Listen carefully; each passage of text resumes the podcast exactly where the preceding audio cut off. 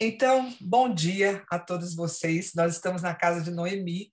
A Casa de Noemi é um projeto de apoio às mulheres, cristãs ou não, né, que queiram buscar ajuda na palavra de Deus. Elas têm a oportunidade de, de conhecer né, mais sobre a palavra de Deus, aquelas que ainda não conhecem, e as que são já cristãs, elas têm é, oportunidade de encorajamento. Né? nós temos várias, várias colaboradoras na Casa de Noemi em várias áreas. E hoje, especialmente, nós estamos fazendo a segunda, é, segundo episódio, se é que se pode falar, da série Missionárias. Né? O primeiro episódio foi feito com a Ruth, que está aqui conosco, e foi muito bom, muito bom mesmo, e nós estamos gostamos da, da, da ideia e continuamos assim. Hoje nós estamos entrevistando duas missionárias, nós somos três, missiona é, três missionárias entrevistando duas missionárias. Eu não sou missionária, mas me considero uma, uma missionária urbana interessada no trabalho da, sobre missões, né? Esse trabalho tão desafiador. E hoje a gente entrevista, conversa com a Tonica e com a Alicia, e elas vão se apresentar, vão dizer um pouco da história delas, e depois nós vamos abrir para perguntas. Fiquem à vontade, Tonica. Uhum. Então, obrigado por esse convite. Graças a Deus, apesar de todas as limitações da pandemia, a gente não fica isolado, né? Até conhece novas pessoas se, é, e dá para dar o testemunho, que eu sempre gosto, né? Então, quanto a mim, que, quem sou? Né? Eu fui criada aqui no interior do Paraná. Meus pais eram cristãos, sim, é, mas na igreja era muito, tudo muito formal e tudo muito só o pastor que orava, em casa só o pai que orava. Eu nunca ouvi um testemunho de alguém que tinha ficou feliz por ser crente. Então fiquei anos sem saber se eu era ou não.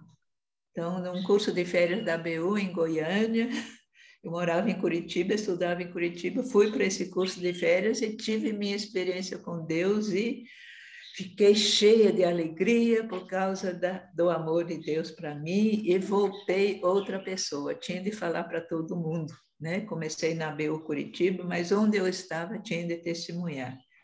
Aí depois de um ano e pouco fui convidada para ir para Brasília trabalhar na embaixada. Eu pensei a princípio que não tinha nada a ver comigo, mas alguém falou: "Oh, o pessoal de Brasília quer começar a BU e não sabe bem como funciona. Será que não é Deus que está te chamando? Falei, opa, se Deus está me chamando, não posso dizer não.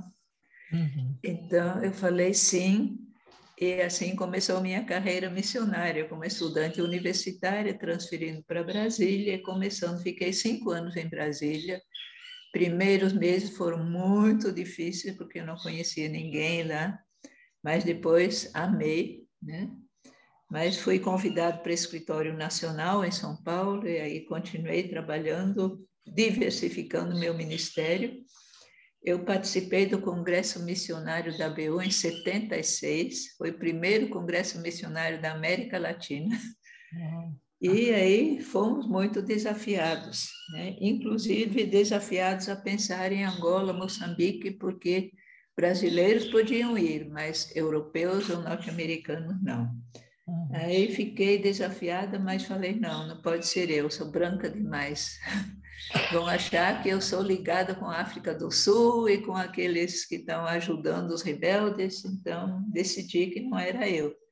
Mas Deus continuou mexendo no meu coração de missões. Eu falei: então quero fazer um treinamento. Hoje existem muitos, naquela época não. Uhum. Então, é, conheci um dos professores do All Nations Christian College, na Inglaterra, e com muita luta consegui ir ali. Fiquei dois anos fazendo excelente curso de missões. Voltei para o Brasil, continuei trabalhando na BU, orando, Deus, como vou chegar? Na... Ah, enquanto eu estava na, na Inglaterra, eu senti a confirmação de que devia ir para a África. Uhum. Aí voltei para o Brasil, mas sem saber como chegar na África, né? porque tinha é, a missão que eu conhecia era junto em missões mundiais, mas eu não era batista, então não podia Sim. Mas aí fui convidada a ir para Angola para trabalhar, começar trabalho com estudantes, e fui ali, fiquei 10 anos, né, pouco mais de 10 anos, foi muito bom. Trabalhei com estudantes, educação teológica, capelania hospitalar e tudo, porque não tinha nada, era um país muito miserável, né? Uhum. Então foi um tempo é, de muita luta, de muito ver muita tristeza, mas também de muita alegria. Né? Eu amava o povo angolano. Mas meus uhum. superiores africanos falaram: você já treinou os sucessores, agora está na hora de voltar para o Brasil. Aí eu aceitei, porque é, eu também tinha essa convicção, que não é para ficar para controlar o trabalho, é para né, ficar enquanto é necessário. E voltei para o Brasil porque já tinha sido convidado para trabalhar na ABU, nem não na ABU, no Centro Evangélico de Missões, no CEM, em Viçosa. Então, fui para Viçosa, fiquei lá 17 anos em Viçosa, é, como professora, como dean, durante dois períodos como diretora, porque não tinha outro mesmo. Mas foi um tempo muito bom também, foi um tempo abençoado, feliz. Mas depois eu decidi, vou voltar para minha cidade de origem, porque eu quero ainda ter uma influência na igreja ali, a igreja que nunca tinha me apoiado como missionária, tem pouca visão missionária, Agora sou oficialmente presbítera de missão, que não significa muita coisa, significa trabalho, mas não muita liberdade para sugerir outras coisas. Mas pronto, estou aqui, né? Então continuo servindo a Deus, né? Tem muitas oportunidades para servir, mas ainda a visão missionária da nossa igreja, infelizmente, ainda é pequena, mas pouco a pouco alguma coisa acontece. Precisa ter paciência, né? Sim, sim. Então, não sou menos missionária. Ah, eu sou uma das fundadoras do, do SIM, Cuidado Integral do Missionário, sim, sim. e continuo ligado com o SIM, né? Então, eu amo todo o trabalho missionário que eu me envolvi e continuo servindo ao Senhor com alegria. Amém. Muito obrigada, Tunica. Realmente eu sei que você fez assim um resumo do resumo do resumo. É. é, eu sei que sua vida é, é, é rica em, em, experiências com Deus e de missões, então, mas muito obrigada. Você foi bem rápida. É, Lícia, você agora fique à vontade para contar sua história. Tá bom. Ah, amadas amigas e todo mundo aí que assistir aí, bom dia, boa tarde, boa noite. É, eu sou Lícia, Lícia Santana. Hoje eu vivo na cidade da Beira, em Moçambique. Estou aqui há quase quatro anos. E cheguei aqui em 2017, agosto de 2017, cheguei aqui para trabalhar com educação teológica. E também assim num super resumo de uma de uma história, né? É, em comparação com a túnica, minha história missionária assim é um bebezinho, né? Está começando a caminhada. Mas eu sou filha de pastor, neta de pastor, então cresci dentro da igreja e ali pela adolescência eu tive meu, minha experiência de chamado missionário. Uh, mas apesar de ter tido uma experiência muito real, muito concreta, eu nunca tive muita, eu não tive uma pressa, um senso de urgência assim desesperada para ir para um treinamento. Eu fui terminar a escola, fui fazer faculdade e mas esse esse chamado sempre ali no coração, sempre firme e ao longo da trajetória eu gosto sempre de mencionar isso. Deus sempre foi uh, renovando essa vocação, esse chamado, com muitas experiências, conversas com missionários. É, na minha época, né, há 20, 15, 20 anos atrás, não tinha lives, né?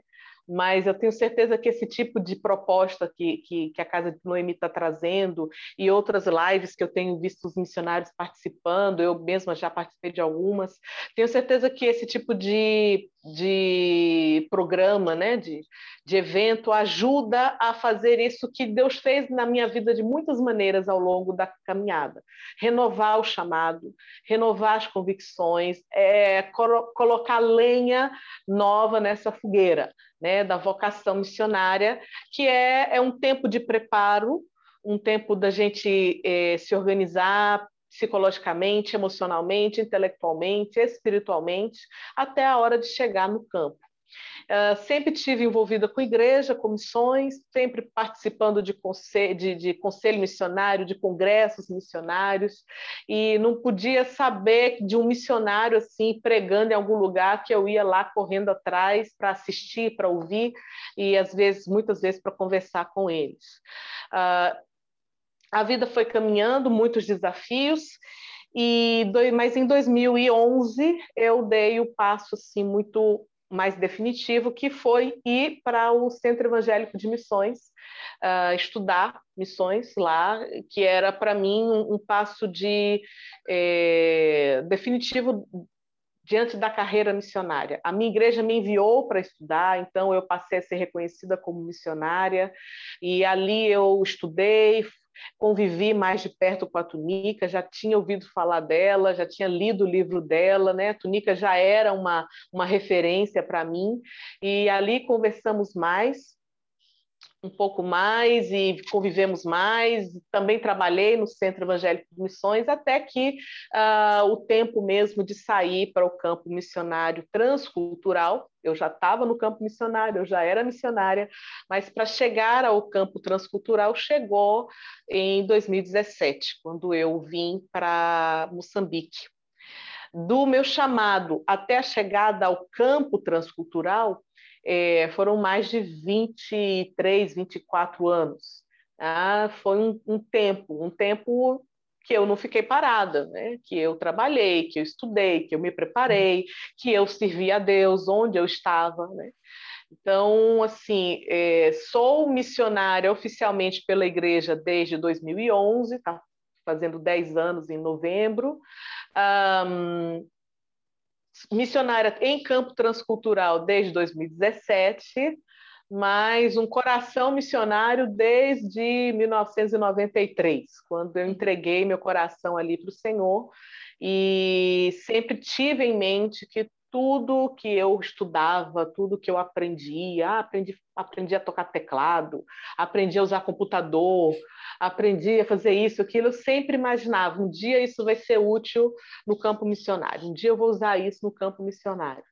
E, enfim, a, a, trajetória foi essa, de muito estudo, muito preparo e também de Deus ir definindo o meu, meu campo missionário, meu não meu campo, meu campo ministerial, o que uhum. eu ia fazer, como fazer e me preparando para isso. E aí aqui estou trabalhando na cidade da Beira. Minha meu ministério principal de cabeça é a educação teológica. Eu trabalho com o Instituto Bíblico, sou professora e atualmente também estou lá como coordenadora pedagógica do curso. E, naturalmente, eu trabalho junto com a igreja também. Eu apoio uh, uma igreja e uma congregação aqui na nossa cidade, da, da minha denominação. Sou batista nacional no, no, Brasil e aqui em Moçambique também sou batista nacional. Mas o nosso Instituto Bíblico é interdenominacional, nós estamos hoje com quase 200 alunos em diferentes cursos e atendemos assim a, a muitas igrejas, eu visito igrejas, enfim. É a vida, a vida de missionária continua. aqui, sem, sem parar, sem, sem parar. parar. Com pandemia, sem pandemia, estamos indo, estamos andando. Vocês Glória duas continuam trabalhando, não vão parar, né? Ou o Senhor volta, vocês vão, mas. É isso aí. Parar, não. É, gente, muito obrigada, Alicia, pela, pela também resumo, que eu vi que você também foi aí bem né? É, eu, antes de eu passar a palavra para a Ruth, que vai fazer a nossa a, a primeira pergunta, é, eu queria reforçar né, para os nossos ouvintes, para os nossos ouvintes, aqui é, que esse trabalho é, que nós estamos fazendo é para encorajar as mulheres né, e jovens que estão pensando em ser missionárias, ou transculturais, ou missionárias urbanas, ou uhum. é, trabalhar no meio missionário, né? Como disse a Alicia, né?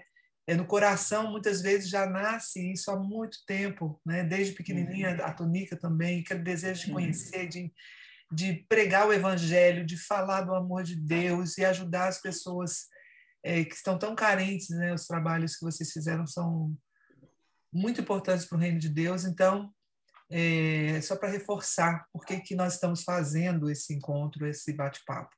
Bom dia, bom dia a todos, bom dia, boa tarde, boa noite, dependendo do horário né, que vão ver. Uhum. É, meu nome é Ruth, eu fui missionária no grupo transcultural entre 91 e 95 na Albânia e agora estou terminando né, essa fase é, final de habilitação para a tradução da Bíblia na, pela missão Além, né, em Brasília. E é sempre um prazer estar envolvida, né, como a gente já ouviu, um, breve relato das duas nossas convidadas, né, muito gostoso a gente estar envolvido, né? O tempo todo a gente não é, não abre mão, né, de estar envolvido na missão que o Senhor confiou a nós. Então é isso. Então, meninas, um prazer é, ter vocês aqui, a Alicia e a nossa querida Tonica também. E a primeira pergunta que eu gostaria de fazer, então, é com relação a ao trabalho no campo, é, como vocês veem o trabalho missionário entre famílias é, compostas de, de, de, marido, mulher, filhos, enfim, ou casal, e é, entre missionárias solteiras. Há diferença nisso? Como é que é isso para vocês? Uhum. Então, é... Desculpa o cachorro. então, é, eu creio que é uma vantagem poder servir como solteira, é, porque a mãe missionária no campo tem mais preocupação com os filhos normalmente do que no Brasil.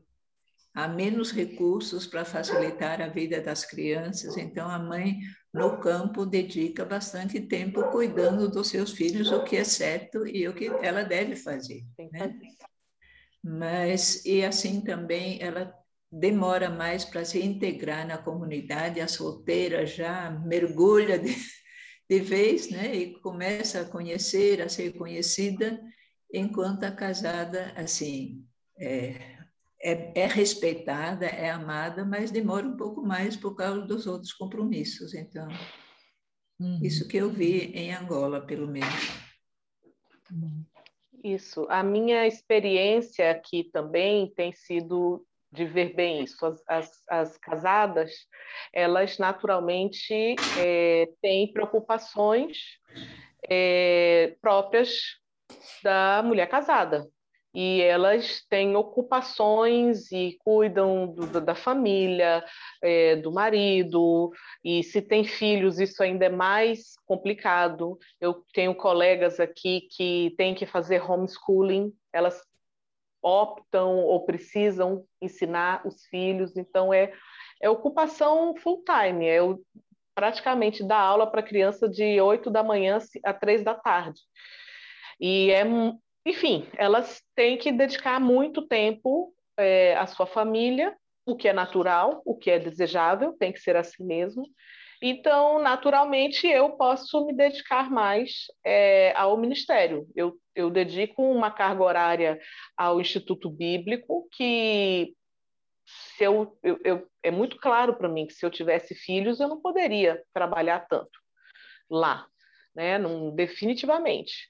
Ah, se eu tivesse um marido, só se ele fosse bem compreensivo e a gente estivesse junto no, no, mesmo, na mesma, no mesmo ministério, mas eu teria uma sobrecarga de, de trabalho, de preocupações, naturalmente. Então, ser solteiro tem, ser solteira tem essa essa vantagem, vantagem, é com certeza a maior vantagem. É a maior vantagem, certamente. A gente tem muito mais disponibilidade para o trabalho, uh, muito mais independência e a gente vai e faz. Pode, pode. Não pode, não pode. Eu quero, eu vou. Eu não quero, eu não vou. Não tenho que perguntar a ninguém, não tenho que pedir ninguém. E isso é. é uma grande vantagem, é também um problema, né? Já teve muitas situações em que eu me senti extremamente sozinha, querendo alguém para dividir decisões importantes e não tinha com quem dividir. Eu tinha que tomá-las absolutamente só. é. tudo na vida tem, tem prós dois lados, e prós e contras, né? Hein, Ruth, eu vou completar essa pergunta aí, porque é, para isso, para vocês terem essa visão aí como vocês têm, né? É, de que há uma vantagem. Há uma vantagem também no treinamento que vocês receberam. Eu sei que a Tunica falou de uma época que não tinha treinamento, não tinha live, não tinha, né, Tunica? Mas vocês sentem que hoje, pelo menos, né, nos últimos anos, existe vantagem? Não, é, eu tive um excelente treinamento porque Deus abriu a porta para eu ir para a Inglaterra. Eu falei para Deus, eu quero obedecer, quero ir para o campo, mas não quero ir sem treinamento, né? Ah, tá. Então, consegui esse treinamento muito bom na Inglaterra e lá era tudo igual para solteiros, para casados, né? hum, né? Tá. hoje no Brasil já tem bons treinamentos. Eu creio que nos treinamentos não tem diferença. Também no treinamento, se a mulher tem filho pequeno, claro que às vezes não consegue fazer todas as matérias. Hum. Mas é, no SEM, a gente sempre encorajou a esposa também a estudar. Né? Sim. E acho que isso é geral. É, o que, eu, o, o que eu apenas completaria, eu concordo com a Tunica, os treinamentos são iguais. O uhum. que eu uhum. acho é que nos últimos anos, é, não sei, a Tunica talvez ajudaria numa cronologia melhor, mas eu diria 5, 10 anos, tem se falado mais sobre a questão do solteiro, você está achando livros sobre isso. Então, a questão da, da mulher solteira, do missionário ou missionária solteira, está sendo mais conversado. E uhum. aí eu acho que isso é uma vantagem em relação às gerações é, passadas de missionários, de, de 10, 15, 20 anos. Uhum. Porque uh, a gente ninguém, a gente não deixa de ir para o campo, a gente não deixa de ser treinada, de receber treinamento, ser cobrada, exigida, mas também uh, é preciso conversar sobre isso. Essa live ela é muito importante no sentido de que as moças solteiras elas precisam entender que existem desafios específicos é, para o, o, o, solteiro no campo missionário, seja homem, seja mulher. Uhum. E o preparo passa por aí. O preparo não evita que você tenha problemas.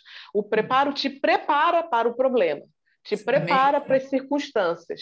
Então, eu uhum. acho que é muito legal que eh, já existam livros. O livro da Tunica eu ainda não, não, não li ainda, porque eu estou aqui na África, mas eu já ouvi falar, já me fizeram propaganda, já me mandaram é, fotos de alguns capítulos, então estou muito curiosa para ver o livro da Tunica. Mas é um avanço no sentido de que as jovens, futuras missionárias e atuais missionárias, elas têm hoje muito mais é, discussão, conversa e podem se preparar melhor para o desafio. Então, acho que avançamos sim nesse quesito. Que ótimo.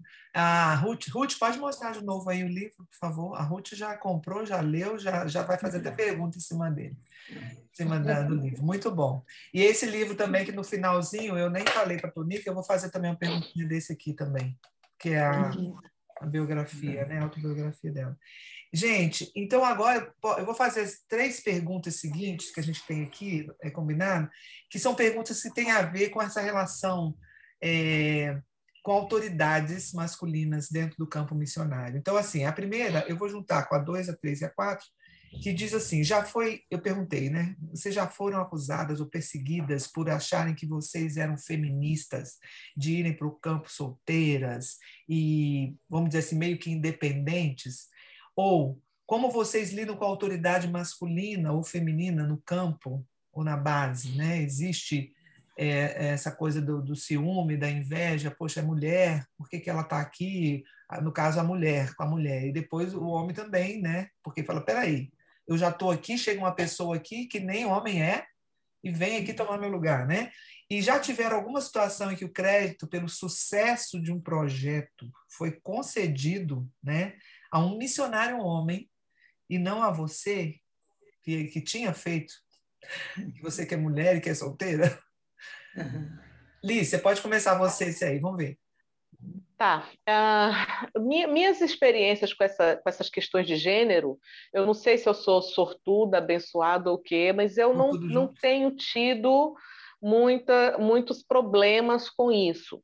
É, uh, já meio que respondendo a terceira pergunta, se alguém já recebeu crédito, eu já vivi uma situação, e ainda no Brasil, em um outro ministério, em que, sim, eu sentia que eu trabalhava, eu tinha que fazer tudo, eu tinha uma, uma, uma peso de responsabilidade muito grande, mas eu não podia ser, eu nunca é, acabava que outra outra pessoa e um homem é, recebiam os os louros né, da, da vitória, do, as coisas estavam andando bem, era porque ele estava à frente, quando na verdade eh, não era, era eu que estava fazendo as coisas.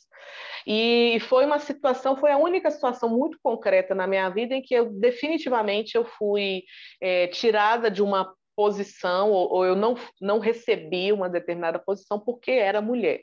Hoje eu louvo a Deus porque eu sei que era vontade de Deus, era propósito, era um certo livramento, não ia dar certo mesmo eu me encaixar naquela posição, mas é, ficou sempre essa coisa, né? Só porque eu era mulher. Eu tinha toda a qualificação, mas porque eu era mulher eu não podia assumir determinada posição. Sim. Aqui é, no Ministério em África, e depois a Túnica pode tocar nisso também, a gente lida com uma, uma circunstância cultural é, em que realmente a posição masculina é muito mais forte. Uhum. Mas aqui a nossa, a minha realidade, a realidade das missionárias é que o, o vou falar do moçambicano, tá? Não vou falar de África, vou falar da minha realidade.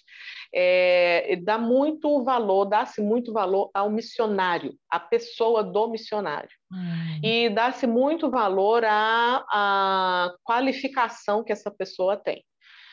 Por isso que eu, eu custei a entender por que, que eu demorava tanto a ir para o campo. Hoje eu entendo que Deus tinha que me preparar, Deus tinha que me dar muita experiência de vida. Eu não podia chegar aqui com 20 anos de idade, eu não ia conseguir fazer, eu não ia ser respeitada e ouvida se eu tivesse chegado aqui muito novinha.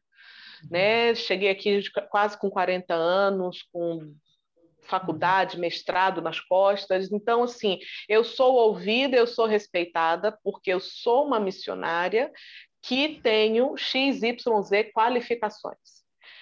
Ah, é, há muito estranhamento pelo fato de ser solteira. De vez em quando alguém pergunta. Essa semana, um aluno, muito sem jeito, muito sem graça, teve coragem. Eu sabia que ele estava querendo perguntar isso há muito tempo. Mas perguntar por que ser missionária e por que, que eu escolhi ser solteira ele subentende, ele subentendeu que eu tinha escolhido o celibato, escolhido ser missionária solteira. Então, de vez em quando alguém pergunta isso, muito assim, constrangedoramente, a pessoa muito constrangida, porque é muito estranho para eles uma mulher uh, solteira, na minha idade, né? Já uhum. uns 40 anos e tal. Então, assim, os preconceitos, perseguição, problemas em equipe eu nunca tive até agora, mas já senti, sim, eh, circunstâncias, já houve circunstâncias ministeriais em que o fato de ser mulher eh, foi um problema. E aqui, no caso de Moçambique, culturalmente, isso é uma questão posta. A, a, nós solteiras, a gente fala que a gente a gente está no limbo. A gente, eles não sabem onde encaixar a gente, uhum. porque a gente não é solteira, a gente não é casada, mas a gente também não é homem. A gente é um terceiro ramo de humanidade, nem é homem, nem é casada, eles não sabem o que, que a gente é. E isso é muito curioso, existem situações sociais em que fica evidente o desconforto, eles não sabem onde, onde sentar a gente, em que mesa colocar a gente, porque as mulheres sempre ficam de um lado, mas eu sou autoridade, eu sou missionária, então eu tenho que ser colocada junto com as autoridades, mas todas as autoridades são homens, então onde fica a missionária? Então, é isso. É. Mas tá é, não chegou a ser um impedimento, um atrapalhamento ainda, não. Sim. Não, talvez não vá ser mesmo. amém, amém. Tá. Então, no meu caso, é só meu pai que questionava ser missionária não significa que você não pode casar. Isso é uma ideia católica. Você ah. pode casar. Aí eu falei, eu sei, pai, mas ele acabou se conformando, mas achou estranho. É, bem, no campo, é, como também a Alicia já falou, né, para os africanos, uma mulher solteira é uma coisa incompreensível. Então, as africanas, enquanto não, não têm filhos, são meninas. quando tem filho, viram mamás. Mamás. Então, por exemplo, em Luanda tinha três eh, missionárias suíças entre 50 e 60 anos de idade, e o pessoal falava das meninas suíças, Uhum. enquanto elas não eram meninas, né? Sim. E o pessoal começou a me chamar de mamã. Eu primeiro pensei, ué, mas eu não sou mãe dele. Depois percebi que não, isso é um respeito. né? Eu sou Ah. considerada um valor superior a uma menina, pelo menos. Uhum. Mas, então, é, também no campo, por causa de ser missionária, ser solteira, etc., é, eu dava aula para os pastores, mas dentro da igreja eu não podia pregar do púlpito, Uhum. porque isso era lugar reservado para os pastores, eu não era pastora, então eu podia ensinar a Bíblia debaixo do púlpito. Isso. E até o pastor queria ouvir, mas eu não tinha autoridade para subir no púlpito. Né? Sim. Então, eram coisas assim. E eu é, tinha as limitações, e às vezes eu falava, Deus, mas como o Senhor me manda para um contexto assim? Né?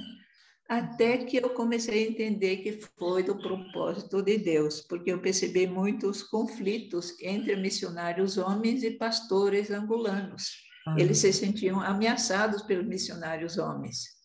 Hum. Mas eu não podia ameaçar ninguém, imagina. Eu era mulher e era solteira.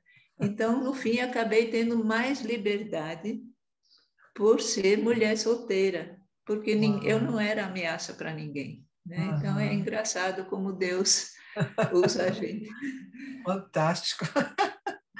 Você então não teve essa questão de, de- de, eh, você percebeu que foi uma vantagem, imediatamente não teve problemas de, de atrito com a autoridade masculina, então. Tive, tive, Teve? tive, sim, várias vezes. E algumas vezes eu estava para desanimar, né? Ah, porque era muito questionada. É, eu podia fazer muita coisa, mas eu jamais podia questionar uma opinião de um pastor. Né? Hum. Se eu fizesse isso, eu estava ou tomar uma, é, é, fazer uma sugestão, uma iniciativa que partisse de mim, tinha de sempre partir do pastor.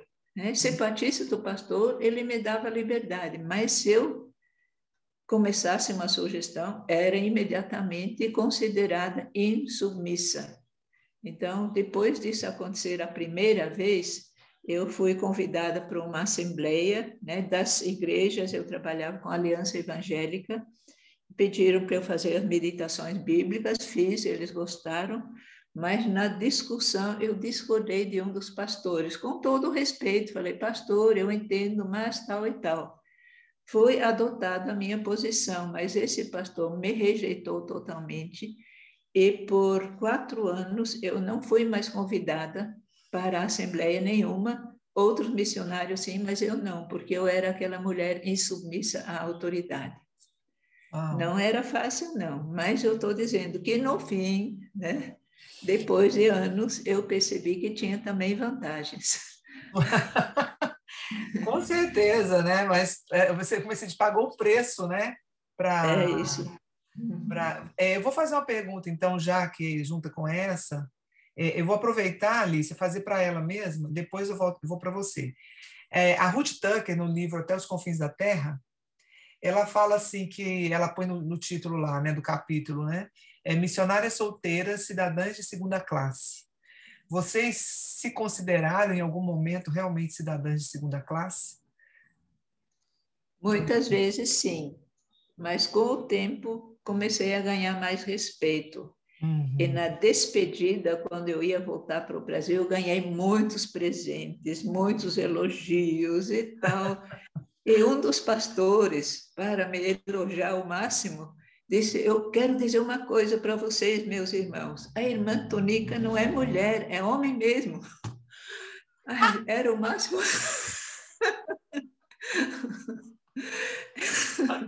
Essa foi eu ótima. só sorri, né? Eu só sorri porque eu sabia que não tinha nada a ver com o sexo. Era a minha posição, ele igualava a posição de um homem. Então, pronto. Uau! Disse, disse obrigado, fiz um sorrisinho amarelo, pronto. Sorrisinho amarelo e saiu fora, como diz o outro. Fazer o quê, né? É, é, E, E você, Lícia, você acha assim que você se considerou assim, em algum momento essa cidadã de segunda classe que a Ruth Tucker cita lá no, no livro dela?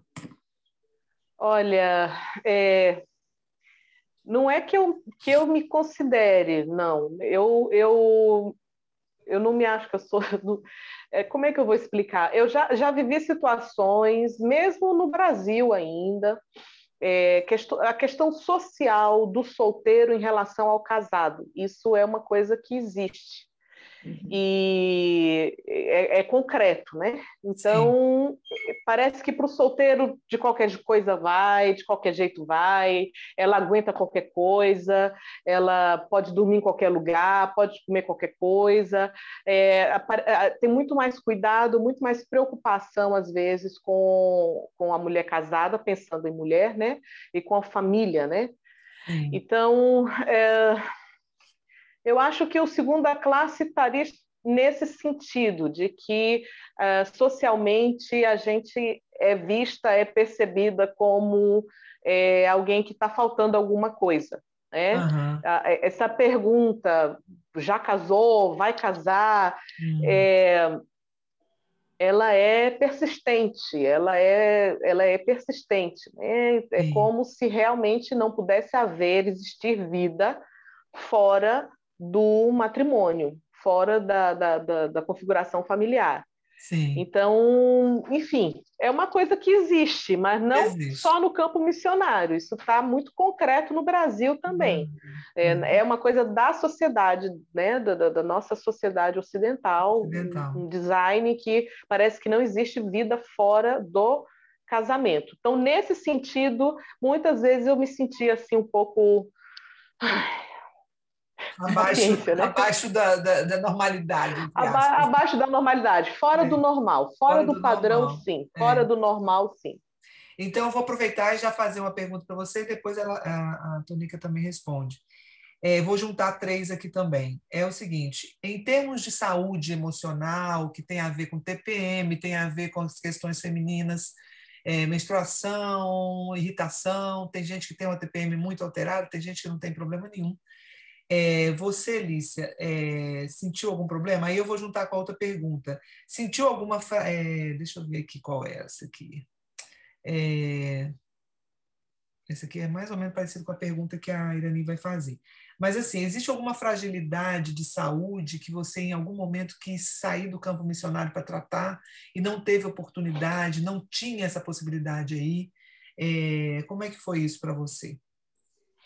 Não, eu nunca. Eu estou há pouco tempo aqui, né? Só são quatro anos. Não deu tempo ainda de, de desenvolver nada muito é, grave ou relevante que eu precisasse sair. Eu vivo também numa cidade, uma cidade de médio porte, eu tenho acesso é, a, a, a, algum, a, um, a um certo sistema de saúde. Eu tenho médico, se eu precisar de um tratamento de urgência, eu com certeza vou, vou conseguir ser atendida é, aqui na cidade da Beira. Então, essa, essas coisas todas aí, eu fui muito preparada no, no, no nos preparos da gente, a gente aprende muito sobre isso, sobre uh, como o campo missionário às vezes potencializa questões de saúde, mas eu, felizmente, graças a Deus, eu não enfrentei nenhuma dificuldade assim mais marcante, nada relevante, graças a Deus. Tenha sido frágil, te tornado frágil, hum. né? Talvez não, você... não. Em termos de saúde física ou feminina, não. Foi não. tudo bem, né?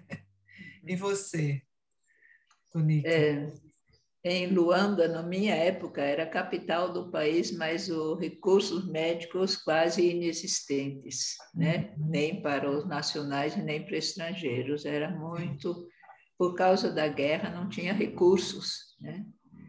E o meu maior problema foi minha primeira malária, que a febre subia diariamente acima dos 40, chegou nos 41. E eu fiquei na casa de amigos brasileiros, graças a Deus pelo casal de amigos que me acolheu. E tinha um médico angolano, meu amigo, e uma enfermeira canadense, minha amiga, que vinham me dar assistência e depois de oito dias, quando o pior passou, conseguimos uma consulta para mim, né? Então, estava com anemia, estava muito fraca e tal, né? mas era quase impossível conseguir uma consulta. Só consegui por causa de um é, alguém que era amigo de alguém que finalmente conseguiu uma consulta. Mas aí também passei um tempo bem fraca, mas não pensando. Eu pensei, não, meu trabalho não terminou. Até minha amiga casada um dia perguntou, Tunica, você não vai morrer não, né? eu falei, não, eu não vou morrer. Eu não vou morrer, pode ficar tranquila. Eu tinha convicção que ainda tinha coisa para fazer, então é, mas, assim, isso me deixou bem fraca naquela época, mas não de, de duvidar de, do trabalho. Do trabalho, né? É, vou passar a palavra para a Irani, ela vai se apresentar e fazer uma pergunta também para vocês. Sim. Boa noite, bom dia, boa tarde. Meu nome é Irani, eu trabalho na Índia, no sul da Índia, há 11 anos e é uma alegria estar aqui com vocês. Bem, a... eu tenho uma longa história baseada nessa pergunta aqui, mas eu quero ouvir a, a de vocês. Assim, teve alguma dúvida se deveria ir para o campo missionário como mesmo como solteira? Quem começa? Eu? Pode ser Alice. É, começa, Alice. Ah. Uh, Irani, é, não, não é, a, a, coisa não é dúvida, né? Eu desejei muito vir ao campo casada. E ainda desejo casar, ainda gostaria muito de, de compartilhar uma vida ministerial junto a um marido, a um bom marido. É, eu nunca coloquei isso como condição, dizer para Deus, Deus, eu só vou se eu for casada. Eu nunca coloquei dessa maneira, mas eu sempre desejei muito vir ao campo é, casada. A minha mãe também manifestava isso pública e notoriamente, que ela queria muito que eu fosse casada. Essa sensação de que é mais seguro, de que é, é melhor, é mais saudável e tal. Enfim, mas Deus não, não quis assim, não, não rolou, não aconteceu. Então, é, eu recebi todo o apoio da minha igreja, da minha família, da agência missionária que me enviou. E, e a, a questão de ser solteira é, é, do tipo assim, paciência, né? É, é, igual ser branca, no caso eu e, e Tunica, né? A gente é branca, o que a gente pode fazer? Paciência, vamos embora, vamos para o campo. Não tem jeito, né? Eu não, não queria, mas nunca coloquei isso como uma condição, isso nunca foi um impedimento. E eu nunca é, ouvi assim, como alguns missionários, algumas missionárias ouvem, do tipo, não pode, não deve. Eu, o que eu já ouvi muitos foi conselhos assim, cuidado, né, mais, mais cuidado, cuidado para para não se apaixonar e casar de qualquer maneira, coisas assim, mais conselhos no sentido de não deixar uh, o casamento acabar sendo um, um, problema e atrapalhar a obra missionária. Essa é a minha experiência. Uhum. Então, quanto a mim, a minha dúvida foi mais que eu sentia que eu não tinha dons necessários. Eu trabalhava na ABU, na ABU eu conseguia trabalhar com liberdade, mas sempre trabalhando com grupos pequenos, ou em acampamentos, ou coisa assim. Então, isso eu tinha confiança. Mas eu pensei, eu tenho muito vergonha, sou tímida, não sei falar em público, eu tenho isso e aquilo, e me senti, assim, incapaz, né? Até uma vez que eu escrevi para uma missão no Guiné-Bissau, falei, eu não sei fazer quase nada mas eu sei dirigir grupo de estudo bíblico. Também não responderam que missionário sem confiança, autoconfiança, né? Mas é, depois Deus foi me dando oportunidades e vencendo essas timidez excessiva, né? E hoje o pessoal nunca pensa que eu fui assim, mas eu fui assim. Né? Exatamente. Mas foi. É, e a condição de solteira também, por vários anos, eu orei pedindo a Deus o marido, mas com o tempo também eu entendi que o chamado para mim era mais importante que o casamento. Então falei, Deus, por favor, não permita que algum homem me afaste da minha vocação. Isso era a minha oração. Então, Deus não permitiu, né? E também não deu um companheiro que combinasse com a vocação. Então, fiquei bem como solteira. Sim. Uau. Uhum. É, Josiane, você agora é a sua vez, Josiane. Se você quiser fazer as suas duas perguntas logo de uma vez, né? Assim, faz uma, depois faz a outra na sequência e se apresente, por favor. Obrigada. Olá, meu nome é Josiane, eu sou mineira, né? Mas no momento eu estou aqui em Brasília, na Missão Além, me preparando aí para ingressar em uma equipe de tradução da Bíblia, né? O meu desejo é trabalhar na área da educação. E para mim é um privilégio, né, estar tá aqui com vocês, aprendendo com pessoas tão experientes que têm tanto a me ensinar. Eu gostaria então de fazer duas perguntas, que é se a sua personalidade já já te ajudou ou atrapalhou, né, no convívio no campo missionário. E também é, gostaria de saber como que vocês lidam, né, ou já lidaram com relação a algumas tarefas que são geralmente atribuídas a missionários homens, ou homens no geral, né? como o batismo, por exemplo. Uhum. Bem, se eu começar. Isso, pode começar. É, é a primeira pergunta, qual era mesmo? É, e sua personalidade já te ajudou? Ah, sim, personalidade, isso. Desculpa. Então, minha personalidade, assim, como eu saí da ABU no Brasil, que apesar de ser um pouco limitada, mas por outro lado eu tinha muita liberdade, ninguém é, limitava, eu podia falar com os líderes com toda é, liberdade. Então, por isso que eu transferi isso para Angola e percebi que eu tinha de mudar. Por outro lado, eu tenho um jeito de é, jogo de cintura eu consigo, sem muita dificuldade, contornar situações normalmente. Então, isso já me ajudou muito. Mesmo assim, eu tive meus conflitos, como já, já falei, né? Mas, então, o fato de, de saber ouvir as pessoas e de um jogo de cintura me ajudou bastante. Né? E a segunda pergunta, que era o... Batismo. É, ah, batismo, batismo, coisa assim. Isso. Então, o problema do batismo era que eu não era pastora, pastor ou pastora. Pastora nem existia lá. Então, por exemplo, eu evangelizava nos hospitais, né? E tinha muitos filhos na fé. E eles pediam para ser batizados. E era muito difícil conseguir batismo por uma igreja, porque aí teriam de participar do catecismo na igreja, teriam de ir para a igreja, e a maioria era pessoas deficientes por causa da guerra. Uhum. Eles não podiam. Então a igreja não ia até o hospital para fazer isso, mas eu não era permitido fazer. Então, os, os doentes falaram, mas você dá aula para os pastores, por que, que você não pode batizar? Falei, não posso. Se o dia que eu batizar alguém, eu vou ter problema sério com a igreja. Falei, para Deus, você é aceito como você é.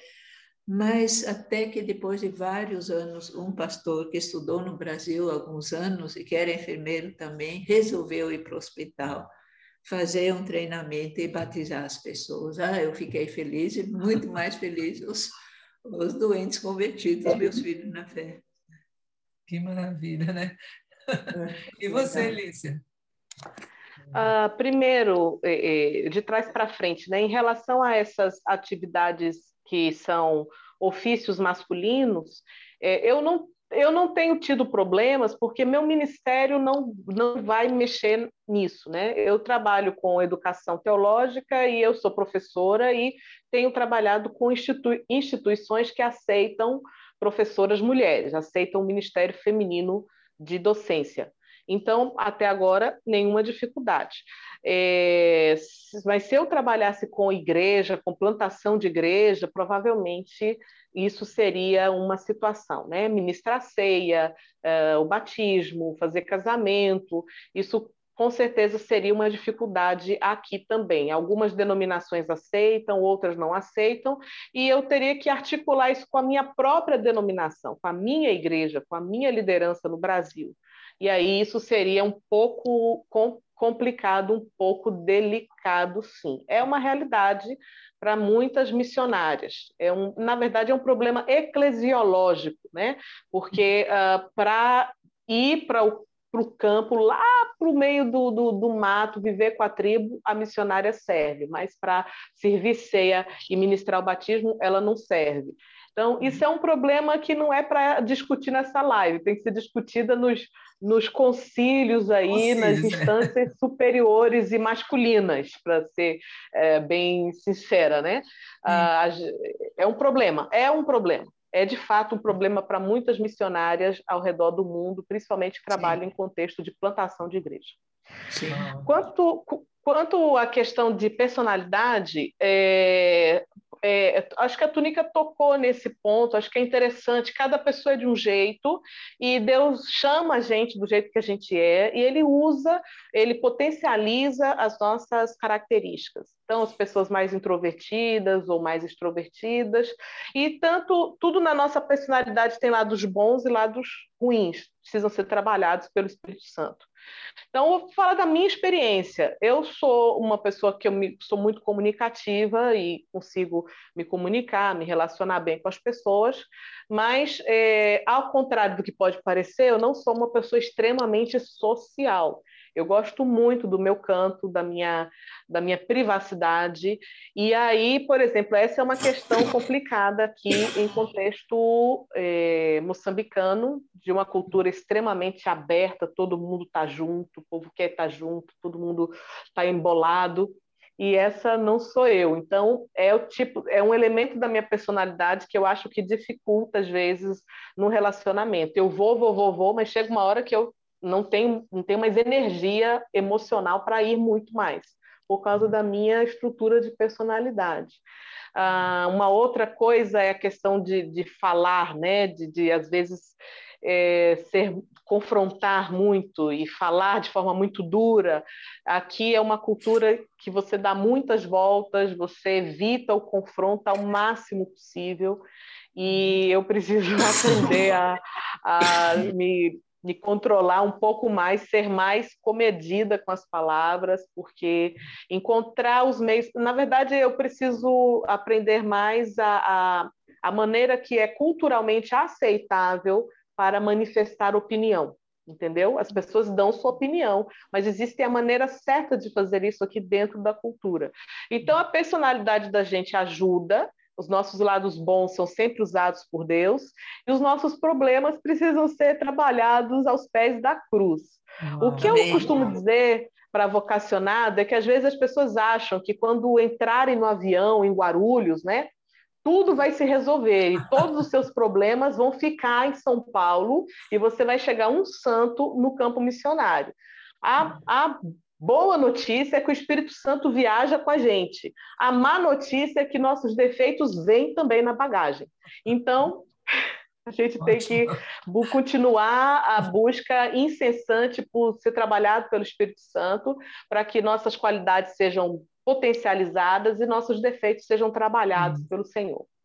Amém. Muito bom. É, eu, eu, vou fazer só um comentário aqui. A, a, nós, lá na Além, a gente já, já fez alguns acolhimentos lá dos missionários e tal. Não nessa turma agora da Josiane, já tem acho que dois anos que a gente não vai. Mas, assim, uma coisa que a gente tem falado é isso: prepare-se antes de ir, porque se você tem alguma coisa não resolvida aqui, ela vai estourar lá. E quando estourar lá, você não vai saber o que fazer, porque você vai estar. Tá, você não, nunca pensou sobre aquilo, nunca orou sobre aquilo, nunca resolveu e ficou, foi ficando, foi ficando. Então, às vezes, coisas que a gente não resolve antes de ir para o campo podem, podem piorar a nossa vida. Eu vou agora passar para a Ruth fazer essa pergunta que ela tem. É, Ruth, por favor, fique à vontade. Obrigada, Josiane, Irani. E a gente, depois da Ruth, eu ainda vou fazer uma, uma pergunta para a gente finalizar. E aí? Ah, bom, é, especificamente para a túnica agora, é, sobre o livro mesmo, né? Esse é, solteiros, mas não solitários, né? E nesse livro ela dedica um capítulo uh, sobre desafios que as missionárias solteiras brasileiras enfrentam no campo, né? Então, nesse sentido, você até colocou, Tonico, que nós temos um jeito latino de ser, né?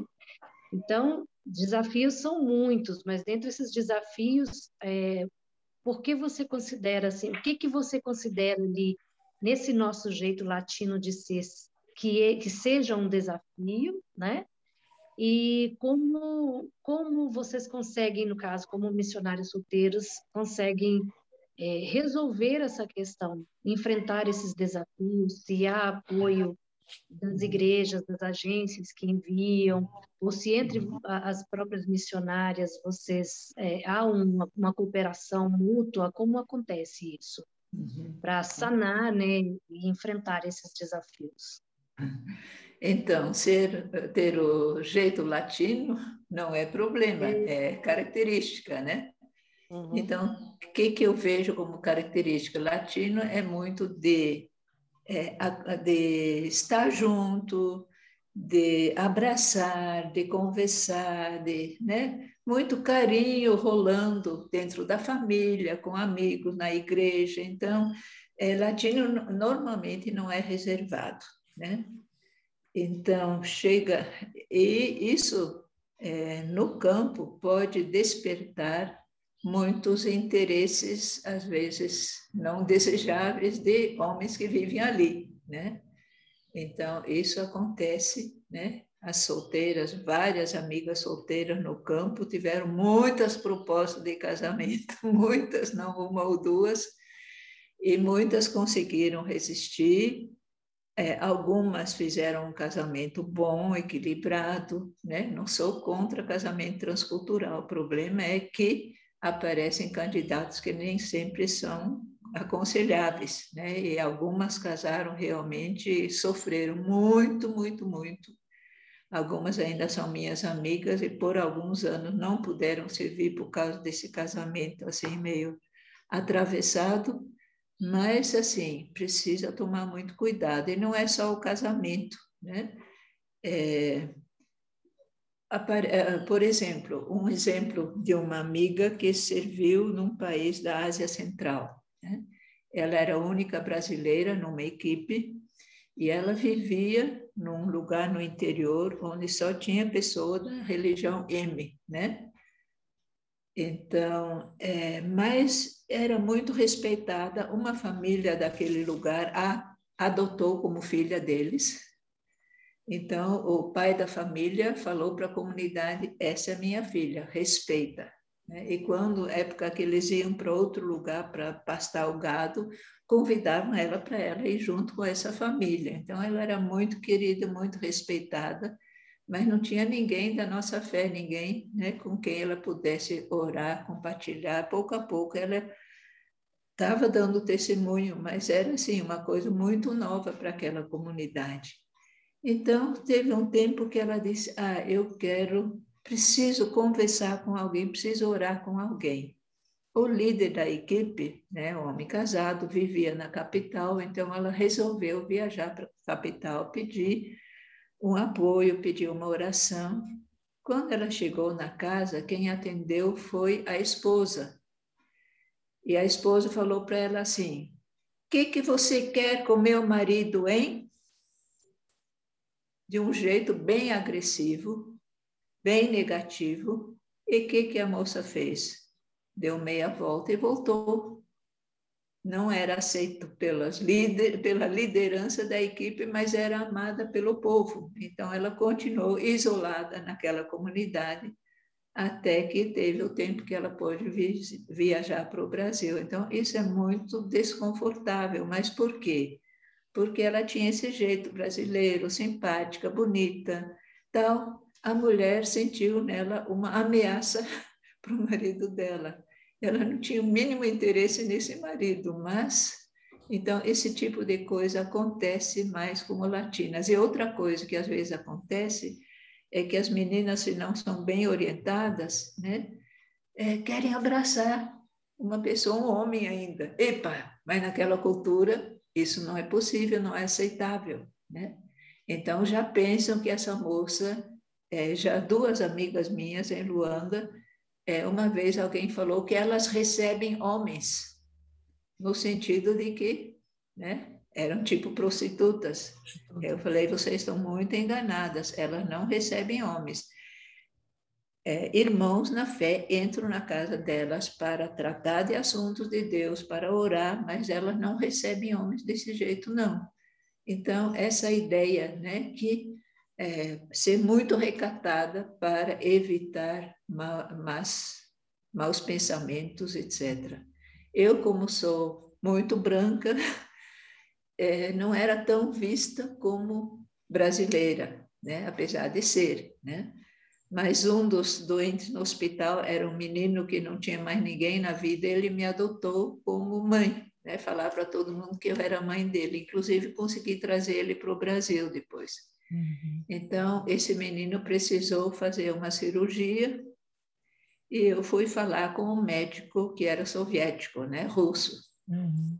E o médico começou a me fazer cantadas. Ah, essa brasileira começou a falar de carnaval e fazer cantadas, me dar cantadas. Falei, não, senhor, eu estou aqui para falar do meu filho, não estou aqui para outros assuntos. Então, a gente precisa se cuidar mesmo, uhum.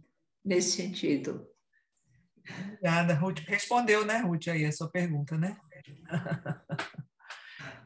É, gente, olha só, nós, nós... Oi, Ruth, pode falar.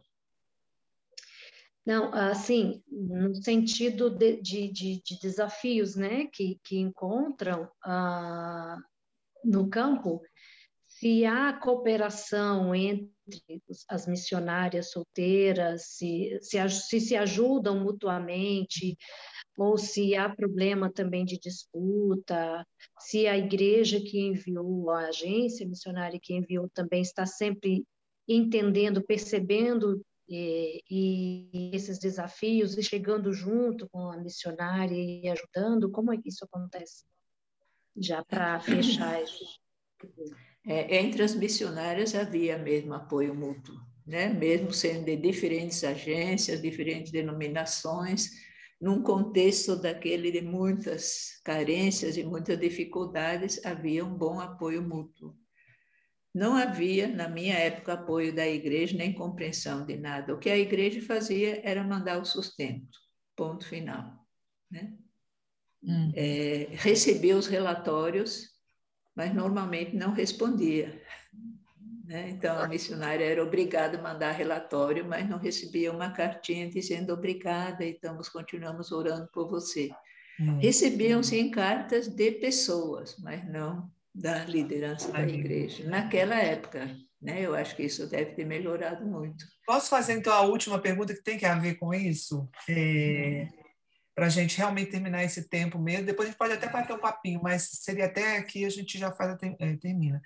É o seguinte, é, que tipo de treinamento vocês duas acham, Lícia e Tonica, que hoje, ou cuidado da parte da agência, da igreja enviadora, que vocês acham que melhoraria o serviço hoje, o trabalho de vocês em campo, né? Que tipo de coisa que ainda não acontece, ou acontece de forma muito suave ainda, que não, né, não, não é muito frequente, vamos dizer assim, uhum. é, que tipo de coisas que você acha que melhoraria muito o trabalho das missionárias solteiras nos campos, campo missionário? Pode ser a Alicia começar, Alicia. Aí com essa a gente termina. Uh, Ranúzia, eu acho, eu, eu falei mais cedo, né, que eu acho que a gente já melhorou em relação às gerações passadas, as primeiras gerações de missionárias que saíram na década de 80, eu acho que hoje já, já se fala mais sobre o assunto, já se conversa de forma mais aberta sobre a questão da mulher solteira no campo. É um avanço. Livros escritos sobre isso, debates sobre isso. Né? Não se tinha isso há 15 é. anos atrás. Então, já, já avançamos. Eu acho que o, o, o ponto é continuar nessa caminhada de, de ouvir a mulher solteira, de valorizar o trabalho delas. É um contingente é, estatístico muito alto, de, de mulheres solteiras trabalhando no mundo inteiro e diversos povos e tipos de ministérios diferentes. Uh, valor, continuar valorizando isso, continuar investindo nisso, não é? Não, não tratar a linguagem não deve ser assim. Vem ser missionário enquanto você não casa. Depois que você casar, você vai continuar sendo missionária também. Ou do tipo, uh, fica, fica sendo solteira mesmo até quando Deus te mandar um marido pastor e tal, não ser isso, mas uh, ser valorizada como pessoa, que Deus te ama, Deus te chama, Deus te capacita e Deus vai te usar, independente do seu status civil, uhum. dependendo do seu status social. Eu acho que isso precisa ser continuamente implementado junto às agências missionárias e junto aos treinamentos, é, palestras, conversas mais diretas, mais objetivas, de encorajamento e de, de, de clareza também, para que a mulher saiba os desafios que ela vai encontrar, que não são não são fáceis as dificuldades, assim como eu acho que as mulheres casadas e os casais também precisam receber orientação específica para cuidarem dos seus casamentos, para saber criar seus filhos é, em terceira cultura. É, eles têm outros desafios, né? Eu acho que a, a questão das missões, das agências missionárias, é a, estarem atentas às necessidades é, de cada tipo de missionário, digamos, o homem solteiro, a mulher solteira, o casado, casados com filhos, casados sem filhos, uh, os casados maduros com filhos adultos, o solteiro, o, o missionário que está com pais idosos e tem que voltar tem que decidir se volta ou se não volta para casa. Cada época da, da vida missionária tem desafios que precisam ser tratados objetivamente, não é, é. esperar a coisa acontecer para procurar uma solução. Não, vamos sentar, vamos discutir, vamos criar protocolos, vamos orientar, e nos treinamentos esses assuntos têm que ser tratados ah, e abordados. Amém. Amém. Concordo. Concordo, Danica? Concordo com a Alicia. Então, são bons, bons conselhos, é, tratar dos assuntos práticos que acontecem, conversar sobre isso, orar sobre isso. Uma mentoria também pessoal ou em pequeno grupo é muito importante. Uhum. E também um acompanhamento de um psicólogo, pelo menos, né, uma, avaliar como está a pessoa, né, se tem algumas dificuldades que podem, devem ser tratadas antes de ir para o campo, eu acho que hoje já se faz isso e eu acho muito importante. No passado também não se fazia, né? Mas, assim, então, é, o, o treinamento deve ser sobre a vida prática, sobre as condições que ela vai enfrentar, né? Sobre é, o que a Bíblia ensina, né? Isso. E a incluir a parte psicológica também. Uhum. Então, valorizar a pessoa como pessoa, mas preparar para os vários tipos de lutas que ela pode vir a enfrentar. Também mostrar que sempre haverá mais alegria do que lutas. Eu acho que no é. meu caso foi assim, muita luta e muita alegria. Exatamente. Gente, nós estamos terminando. Realmente é muito bom ficar conversando e a gente queria ter mais mais e mais lives e, e encontros desses na Casa do Noemi para para nós continuarmos. E, e, provavelmente teremos, né, no segundo semestre, vamos providenciar isso. Quero agradecer demais, Tonica, Lícia, pelo, pela disponibilidade, Irani, que está lá longe, né, vocês que estão longe, né, e as que estão perto. Obrigada, Josiane, obrigada, Ruth. Obrigada realmente pelo, pela disposição que vocês tiveram da gente ter esse papo para poder ajudar né, outras pessoas que estão pensando em, em missões, em, trabalhar em missões, né, outras mulheres jovens ou mais velhas, como, como bem disse a Alicia, né, cada fase, né, tem muitas fases da vida que a gente é, quer servir ao Senhor, né? A gente uhum. quer servir, quer realmente pregar o Evangelho, levar a palavra de Deus, o amor de Deus. Então, a gente precisa é, receber, vamos dizer assim, essa orientação correta, o treinamento, como a Tonica falou, um apoio emocional, um apoio. Então, nós queremos aproveitar, então, para agradecer e dizer que em Brasília nós estamos começando um centro de aconselhamento é, que nós estamos também trabalhando é, no aconselhamento de missionários e tal, né? Mas logo, uhum. logo vai ter a publicidade e a divulgação e a gente vai poder uhum. dizer que tem mais gente ajudando aí os missionários, né? Amém. Eu continuo, eu continuo sendo uma delas que, que sempre trabalha com missionários. Quando vocês precisarem alguma coisa, escrevam para mim que a gente dá um encaminhamento, ou eu mesmo atendo, ou eu passo para alguém. Então, gente, muito obrigada, Tonica e Lícia. Se quiserem dar uma palavra final, fiquem à vontade. Eu eu só quero agradecer a oportunidade, desejar que essa live seja bênção na vida de muitas e muitas jovens missionárias do futuro e do presente, para glória de Deus. Amém. Amém. Obrigada. Eu também fiquei feliz de poder participar, né? E quero também que muitas jovens sejam encorajadas não precisa desistir do casamento, mas também não fazer do casamento um impedimento para a obediência. Né? Então, obedeça a Deus e Deus vai cuidar de você. Não se preocupe. Amém. Então, se aparecer aquele aquele companheiro de Deus, amém. Se não aparecer, Deus vai ser seu companheiro e vai cuidar de você. Então, que Deus abençoe. Obrigada. Muito obrigada, gente. Obrigada mesmo.